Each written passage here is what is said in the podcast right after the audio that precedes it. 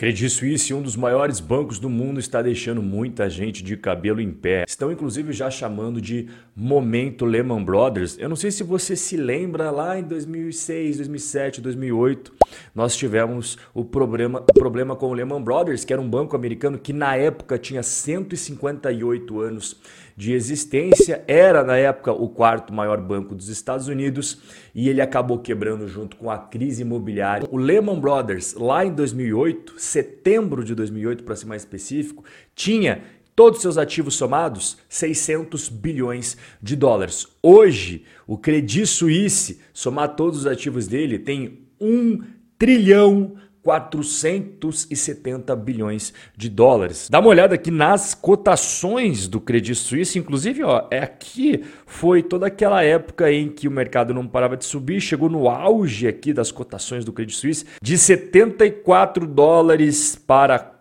4 dólares e 50, realmente uma queda muito grande. E afinal de contas, o que está acontecendo com o Credit Suisse? Pode ser mais uma crise financeira, igual a gente viu em 2008? Isso pode interferir nos seus fundos imobiliários? O Credit Suisse tem um monte de fundo imobiliário na Bolsa Brasileira. Inclusive, eu separei aqui o HGLG11, tem aí mais de 320 mil cotistas, HGRU tem mais de 180 mil cotistas, HGRE mais de 120 mil cotistas, sem contar que tem outros fundos aí que eu também não coloquei. Respostas para todas essas perguntas eu vou te responder. O Financial Times apurou que neste último final de semana os principais executivos do Credit Suisse passaram o final de semana inteiro ligando para os seus clientes mais importantes para esclarecer dúvidas, tranquilizar sobre essa situação. E também neste final de semana, a Fox Business, através do seu repórter Charles Gasparino, informou que um grande investidor que pediu para manter o anonimato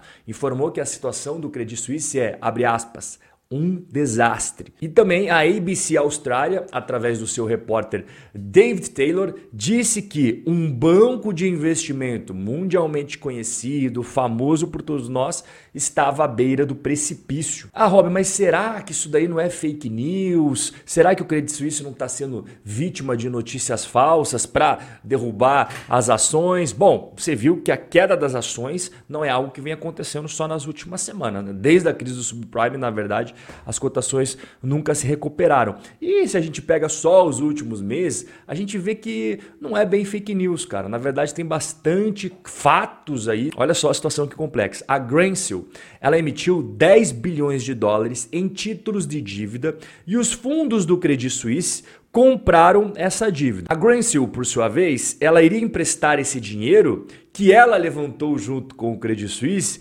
para uma série de outras empresas. Então, em resumo, o Credit Suisse comprou títulos de dívida da Greensill e a Greensill pegou essa grana e emprestou para outras empresas. Só que essas outras empresas não pagaram seus empréstimos para a Greensill e, consequentemente, a Greensill não iria conseguir honrar o pagamento das dívidas, que era as dívidas que esses fundos do Credit Suisse compraram de bilhões. E o Credit Suisse acabou ficando com essa bomba de 10 bilhões de dólares na mão para resolver. O banco já disse que conseguiu recuperar cerca de 6 bilhões e 700 milhões de dólares e devolveu para os seus investidores, mas ele admitiu que está difícil recuperar outros 2 bilhões e 700 milhões de dólares. Isso daí foi um dos problemas, somado a um outro escândalo recente que a gente teve, que o Credit Suisse acabou tomando bilionários prejuízos com o seu cliente chamado Archegos Capital Management. Este fundo de investimento, ele operava na bolsa de valores com dinheiro emprestado pelos bancos.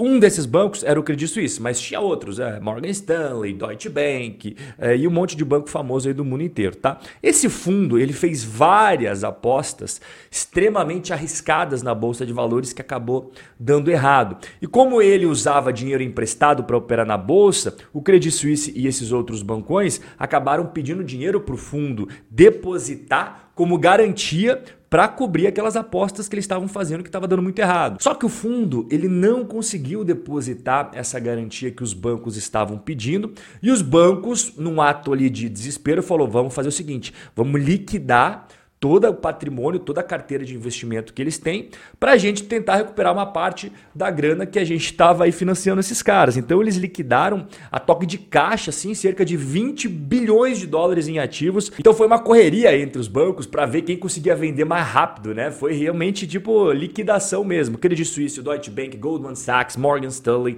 Nomura, UBS, Wells Fargo. Só que o Credit Suisse, cara, ele conseguiu vender tal, mas não conseguiu sair no zero a zero. Pelo contrário, tá? Ele teve um prejuízo nessa história aí de 5 bilhões e 500 milhões de dólares. Então você vai somando com tudo que eu falei até agora e soma também com os resultados trimestrais do Credit Suisse. Eu peguei aqui os relatórios deles dos últimos trimestres e você vê, tudo que está em vermelho são os trimestres em que ele teve prejuízo e o que está em verde são os trimestres que ele teve lucro. Então todas as preocupações que o mercado está tendo com o Credit Suisse são fundamentadas realmente em fatos que a gente consegue averiguar e ver que realmente a situação é delicada. E um ponto também que a gente sempre coloca na nossa análise é a questão do CDS. Olha só, imagina aqui junto comigo. Quando você compra um carro, você faz um seguro dele, né? Você pode fazer para sua casa também, hoje você pode fazer seguro para tudo. E no mercado financeiro também existem seguros contra calotes, contra colapsos. Quando você vai fazer um seguro do seu carro, o preço que você vai pagar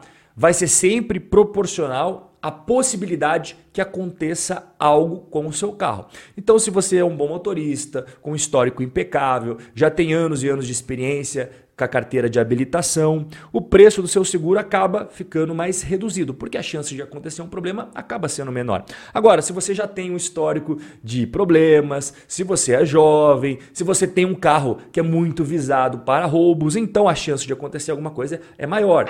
Consequentemente, o preço do seguro também vai ser maior. É simples, tanto no seguro do carro quanto no seguro do mercado financeiro contra calotes, Quanto maior a chance de acontecer aquele evento, maior será o preço do seguro. E por que eu expliquei tudo isso? Justamente porque o CDS é um seguro que existe no mercado financeiro contra calote, contra colapso, e o CDS do Credit Suisse olha o que aconteceu nos últimos dias.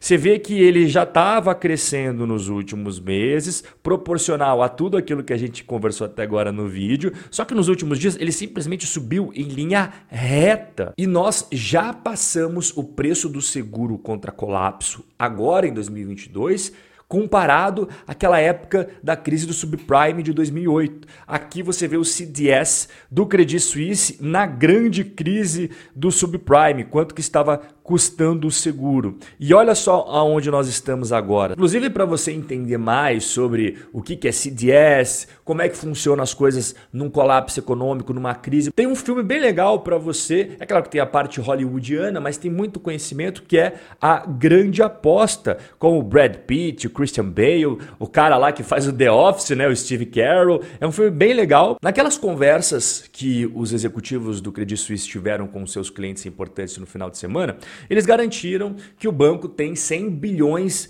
de dólares em reservas para aguentar eventuais trancos e porradas que venham a acontecer. E eu fui conferir isso no relatório público do Credit Suisse e realmente está lá no segundo trimestre de 2022 que eles têm esse valor. Só que esse valor ele constava como ao final de junho de 2022. E nós estamos agora em outubro de 2022. Será que esse valor de 100 bilhões permanece. E o problema quando começa a ter uma crise de confiança é que todo mundo começa a tirar o dinheiro do banco, entende? E o que um banco menos quer é a corrida bancária, porque começa a ter rumores de que as coisas estão ficando ruins, que o banco está passando por dificuldades. Aí um cliente pede para sacar toda a grana que ele tem no banco, aí ele fala pro amigo dele que faz a mesma coisa, que fala pro cunhado que faz a mesma coisa, que fala pro tio que faz a mesma coisa, e aí começa aquela chamada corrida bancária. Então os correntistas, os investidores, aqueles clientes influentes do Credit Suisse olham as notícias e vê o preço das ações caindo, o preço do CDS subindo, aí entra no Twitter, entra nas redes sociais, todo mundo falando. Aí ele vai falar: "Cara, eu não vou ficar aqui esperando para ver o que vai acontecer, eu vou tirar meu dinheiro". E qual que seria o risco de uma crise gigantesca no Credit Suisse? Existe uma métrica bem legal que eu vou mostrar para você, que você pega os bancos mais importantes do mundo e você vai dividir eles em grau de importância. Quanto mais importante esse banco, mais impacto ele teria no sistema financeiro financeiro global caso ele viesse a quebrar. Então hoje, o banco mais importante do mundo, que ele não pode, em hipótese alguma, passar por risco de quebra, é o JP Morgan, tá?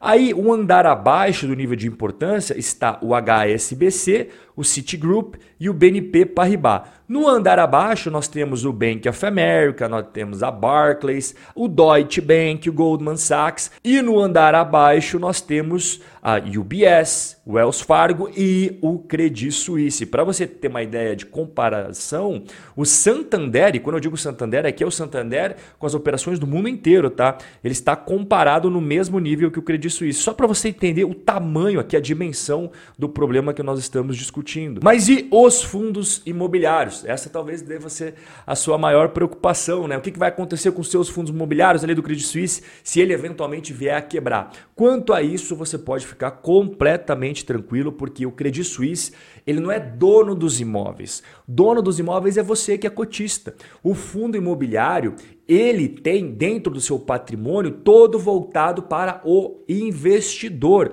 O que o Credit Suisse faz é o serviço de ou administração ou gestão do fundo imobiliário. E aqui é importante você botar na sua cabeça para eliminar qualquer dúvida que tenha quanto a isso. Se o Credit Suisse quebrar amanhã, Todos os imóveis vão permanecer dentro do fundo, você não vai perder os, o patrimônio, os imóveis, a única coisa que vai acontecer vai ser a substituição.